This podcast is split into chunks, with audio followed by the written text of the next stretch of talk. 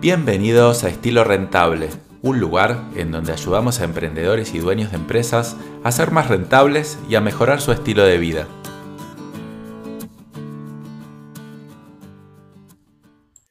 Hola, ¿cómo están? Bueno, bienvenidos al nuevo episodio de Estilo Rentable. Mi nombre es Daniel Pressman, soy economista, emprendedor y empresario y en este capítulo les voy a hablar de los cuatro errores que arruinaron mi rentabilidad en el pasado y la arruinaron en serio.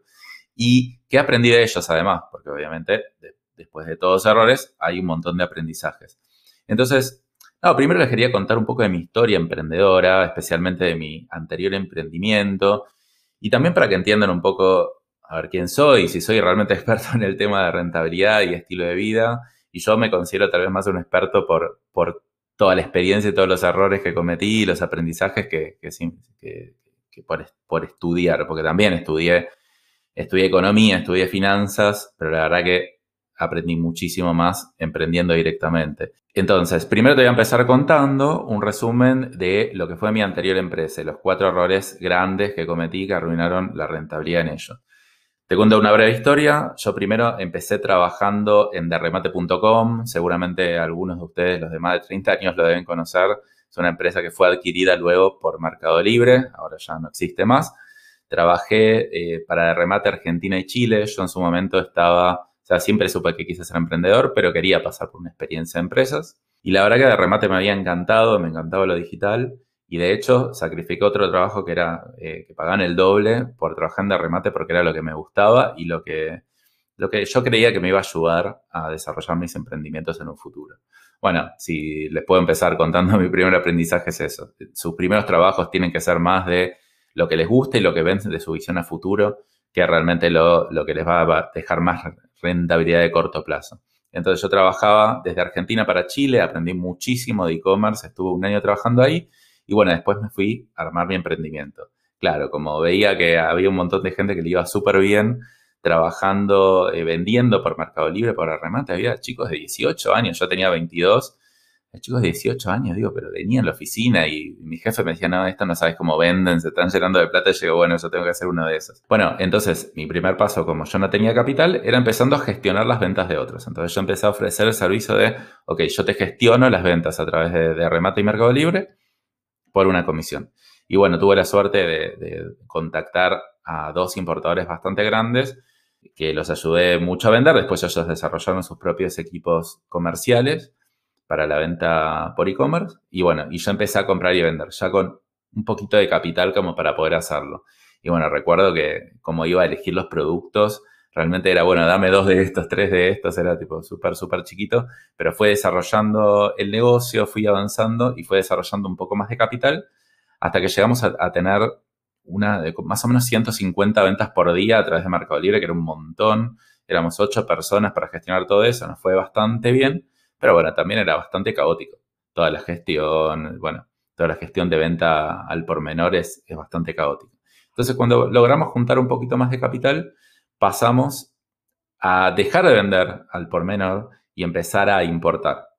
Entonces empezamos a importar y a vender mayorista, que era un negocio de menos margen, pero mucho más volumen. O sea, podíamos mover mucho más capital sin expandir tanto nuestro equipo. Entonces empezamos, empezamos a crecer, más o menos nos empezó a ir bien. Igual hago una aclaración, en el momento que empezamos a importar, la primera importación era, bueno, acabo de enviar todo mi capital a China.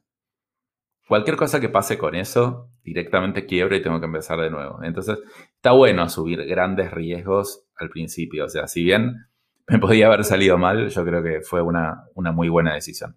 Bueno, entonces empezamos a importar, empezamos a vender más, empezamos a ayudar a otros a desarrollar las ventas a través de Mercado Libre, porque yo tenía clientes que los ayudé a, vender más y mejor por Mercado Libre para que obviamente yo después quedar como proveedores de ellos. Empezamos a crecer, nos fue súper bien, vendíamos más, llegamos a facturar en nuestro tope 400 mil dólares mensuales, cosa que era una locura, es un, montón de dinero. Nos, nos iba bien y todo, bueno, y yo en ese momento decía, ok, facturamos 400 mil dólares, vamos a facturar un millón, dos millones, tres millones, como que un poquito inconsciente, no, no, como no entendía que, bueno, no siempre es para arriba, pero bueno, estaba bien, estaba bien soñar bastante. Entonces, yo la verdad que tenía todo súper bastante bien planificado, siempre fui muy ordenado financieramente, siempre tratando de asumir eh, el riesgo justo. Pero bueno, a pesar de toda mi formación financiera y de toda la dedicación, cometí cuatro errores que liquidaron directamente eh, mi rentabilidad en el negocio. ¿Cómo puede ser alguien que estudió economía, que era tan planificado financieramente? Bueno, la verdad que cometí errores de visión, la verdad, de, cómo estaba viendo las cosas. Entonces, se los quiero empezar a compartir un poco aquí. Bueno, y después eh, sucedió que, bueno, yo estuve siete, ocho años en ese negocio y ya sentí que había aprendido todo lo que tenía que aprender y, bueno, quise decir, ok, aquí, aquí corto quiero tomar un tiempo, quiero empezar otro negocio, que ya tenía algo de capital, en teoría, ahora les voy a contar. Y bueno, decidí dejar la empresa y bueno, ayudar un poco a mi ex socio a, organizarse y, después, bueno, tomarme un tiempo. De hecho, me fui a un viaje de un mes a Europa, quería ver lo que iba a hacer, planificar mi vida, tomarme el tiempo tranquilo, porque en teoría yo tenía un montón de capital esperando ahí para cuando vuelva poder estar un año sin trabajar tranquilo y encima tener para invertir y un montón de otras cosas. ¿Qué sucedió? Estaban en la mitad del viaje a Europa y recibo unos mensajes de mi socio diciendo, nuestro proveedor de China no me está contestando los mensajes ya hace un par de semanas. ¿Qué pasaba? Nuestro proveedor de China tenía más de la mitad de nuestro capital, porque nosotros todo el tiempo le íbamos girando dinero, al principio poquito porque no lo conocíamos, después cada vez más, girando, girando, empezamos a vender mucha mercadería, entonces necesitábamos mucha, también mucha disponibilidad. Entonces ahí uy, no lo puedo creer. O sea, tipo, básicamente como se me cayeron todos mis planes de, poder dedicarme a otra cosa y encima yo ya me había metido también con otras inversiones, me había metido a, invertir en startups, me metí a invertir en tres startups, eh, casi un capital de 100 mil dólares, porque, claro, yo me había retirado y en teoría mi socio me tenía que ir dando capital de a poco para que no le afecte tampoco a su negocio, pero bueno, de repente nos enteramos que no tenemos la mitad de nuestro capital, porque estaba en China. Pero además de eso, no solo que no teníamos la mitad de nuestro capital, sino que teníamos un montón de mercadería fallada que mandábamos a China para repararla, pero no la podíamos mandar. Ahora, ahora la verdad que lo digo riéndome, ¿no? Pero la verdad que en ese momento no fue tan gracioso. Y no solo eso, sino que este proveedor también tenía un capital nuestro, que en realidad nosotros le dabas el dinero para que lo gire a otro lado. Bueno, demasiado no, no voy a contar en detalle pero bueno, había mucho, mucho dinero invertido ahí y encima yo ya me había eh, comprometido a invertir en esa startup con dinero que yo creía que iba a obtener y al final eh, no fue así. Entonces, para resumir un poco esta historia y, ya pasar a los cuatro más grandes aprendizajes que tuve de esto, es que, bueno, yo ya, la verdad que en un momento yo creía que la tenía súper clara, que sabía re bien hacer negocios, que no podía crear como otros tal vez no, no lo podían hacer. Pero bueno, después ahí esto fue un, poco un golpe de realidad de decir, bueno, espera, la verdad que me pasó algo que, era totalmente impredecible. Bueno, y entonces finalmente pude zafar de esa situación, pude terminar cumpliendo con todas mis obligaciones de inversión, porque para mí es muy importante cumplir con lo que uno dice. Bueno, uno puede la sufrir un montón, la verdad que para poder cumplir tuve que sacrificar un montón de preferencias personales. Pero la verdad que me quedé con, muy, muy poco capital, porque por un lado no, no obtuve lo que yo pensé que iba a obtener de la empresa anterior y por otro lado tampoco los emprendimientos en los, que invertí fueron tan bien. Por lo menos dos de tres de ellos no fueron bien y uno, por suerte, sí fue bien. Entonces, bueno, la verdad que la sufrí muchísimo. Pero bueno, saqué cuatro aprendizajes que me van a seguir el resto de mi vida porque la verdad que fue bastante intensa esa experiencia. Y bueno, y ahora voy a pasar entonces a contarles un poco esos cuatro errores que cometí y bueno, espero que les pueda servir un poco de aprendizaje a ustedes para, no digo no cometerlos, pero por lo menos tener el punto de vista de, del otro y ver si les puede ayudar en su propio emprendimiento. Entonces, error número uno, mucho capital en manos de una persona. Parece obvio esto, ¿no? Yo ya les hablé del tema de diversificación. La diversificación es, es como el concepto número uno de las inversiones, o sea, uno no puede no estar diversificado. Yo lo digo así, pero la verdad que cuando uno está metido en el negocio se olvida un poco de este concepto. Entonces es, primero yo había fallado en la diversificación en este sentido desde adentro del negocio, ya no hablando a nivel inversiones, de dejar demasiado dinero en las manos de una persona. Y encima no darme cuenta, porque en realidad yo decía, no, espera, esta persona tiene cierto capital, pero por el otro lado tengo mercadería, pero por otro lado tengo capital que está girando que le di a esta persona, pero en realidad no es esta persona. Entonces ahí es como que confundí un poco y no me di cuenta que tenía mucho capital en manos de una sola persona. Entonces, mientras saliera todo bien, que la verdad por bastantes años salió todo bien, está perfecto. Cuando salió todo mal, me pasó que no solo que perdí mucho capital, sino que además era con de las pocas personas que yo hacía negocio, era un monopolio el para mí. Y si bien ese monopolio funcionó bien por un montón de tiempo, la verdad que después cuando todo monopolio cae, la verdad que se volvió un problema y bueno, generó que, bueno, que pierda prácticamente casi todo mi capital. Entonces, el aprendizaje de, esta, de este primer error, que es tener todo el dinero en las manos de una sola persona, es que hay que entender muy bien qué significa la diversificación. Por ejemplo, si yo invierto en acciones de un país, por ejemplo de Argentina, donde soy yo, invierto todo en acciones argentinas, en acciones de distintas empresas. ¿Eso quiere decir que estoy diversificado? Y tal vez no tanto, porque la verdad que son todas acciones de Argentina, si bien son de diferentes empresas. O si, bueno, junté más capital y tengo distintas propiedades en un país, campo, departamento, locales, lo que sea. No, eh, no es mi caso, pero lo pongo como ejemplo. Eh, eso quiere decir que estoy diversificado porque tengo varias propiedades y bueno, pero si están todas dentro de un país, la verdad que no tanto. Entonces es como que son falsas diversificaciones y mi aprendizaje fue ese y la verdad que fue bastante profundo. Entonces, para que un capital o tanto dentro o fuera de la empresa esté diversificado, realmente tiene que estar diversificado. Esto quiere decir que no tenga correlación lo que pasa con uno con lo que pasa con otro. Es decir, si uno le va mal, al otro no tiene por qué afectarle que al anterior le fue bien o le fue mal. Bueno, entonces pasamos a la segunda parte, al segundo error que cometí, que es pensar que había ganado dinero cuando aún no lo había retirado. Porque ¿qué, ¿qué, significa ser rentable? ¿Qué significa ganar dinero? Y para mí es, ser rentable significa cuando uno retiró ese capital, no cuando uno en teoría ganó, pero sigue en la cuenta de banco de la empresa. A ver, el concepto sería este. O sea, si yo quiero reinvertir el dinero en la empresa, me parece perfecto. Ahora, yo tengo que hacer como que lo saco, yo lo saco ese dinero, aunque sea virtualmente, y después decido reinvertirlo o no. Pero yo considero la rentabilidad no como la reinversión, sino como lo que, lo que finalmente retiro de capital. Entonces, yo tenía mucho capital. Teníamos un capital de trabajo muy, muy grande. Ganábamos mucho dinero. Eh, pero reinvertíamos todo ese dinero. Cosa que acá yo como que tengo la visión de que está perfecto reinvertir todo el dinero al, principio de un emprendimiento, porque si no es muy difícil crecer. Ahora, hay que ser muy conscientes si yo tengo que seguir reinvirtiendo todo el tiempo de por vida o llega un momento donde no necesito tal nivel de reinversión. Y, y la verdad que yo ahí me confundí. Yo seguí reinvirtiendo porque seguía con la tendencia anterior, cuando en realidad ya no necesitaba reinvertir tanto, pues ya teníamos un capital bastante bueno. Y, la verdad que incluso eso, no solo que yo podría haber retirado capital y, tenido más rentabilidad, sino que además el no haber retirado me achanchó mucho. Porque yo tenía un capital tan grande ahí adentro de la empresa que, bueno, si tenía algunas ineficiencias tal vez no pasaba nada. Entonces, es muy importante marcar esa ganancia. Decir, si yo gané, lo retiro, me lo llevo, lo invierto en otro lado, lo guardo bajo el colchón, lo que quiera. Pero la rentabilidad es eso.